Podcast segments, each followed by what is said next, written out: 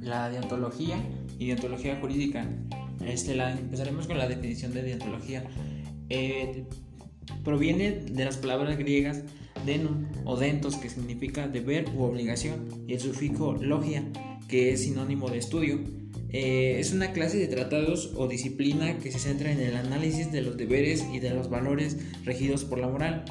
Eh, la deontología jurídica entonces es el conjunto de deberes y obligaciones de tipo ético y legal que debe regir el, proceder, la conducta y el desempeño de los profesionales dentro del área del derecho. Esto quiere decir, o sea, los principios que vamos a seguir dentro de, de este ámbito, o sea, cómo, eh, cómo llevar a cabo esos principios y aplicarlos de la mejor manera. Eh, es aquella parte de la ética profesional que se ocupa de los deberes morales de los abogados a los deberes de estos servidores del derecho. Es lo que dije, o sea, eh, son esa base de principios que nosotros dentro de este campo debemos este, seguir y aplicar. Este, las finalidades de la dentología eh, dice que afecta a, a, todos aquellos profesionales relacionados con el ámbito de jurídico, como lo son los abogados, los magistrados y los jueces, entre otros. Eh, también la, determinación de cómo, debe ser el derecho y cómo debe ser aplicado.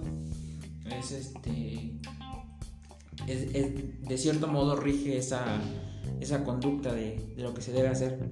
Eh, la importancia es que define el comportamiento correcto del profesional con sus clientes y con otros profesionales.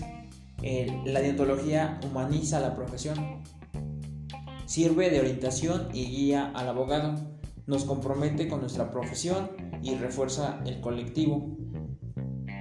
Eh, contribuye a la credibilidad y a la imagen pública de la profesión, o sea que nos reconozcan como lo que somos unos, unos buenos estudiantes del derecho y que aplicamos los principios en base a esta a como está establecido, o sea, no yéndonos a un punto más incorrecto de cierto modo, ya que se conocen estos, eh, por medio de esto se conoce lo, cómo debemos comportarnos y actuar y, o sea, aplicarlo en nuestro campo, por ejemplo, en donde dice sirve de orientación y al abogado, o sea, qué hacer y y cómo comportarse mediante algún caso o, algún, o dentro de un juzgado.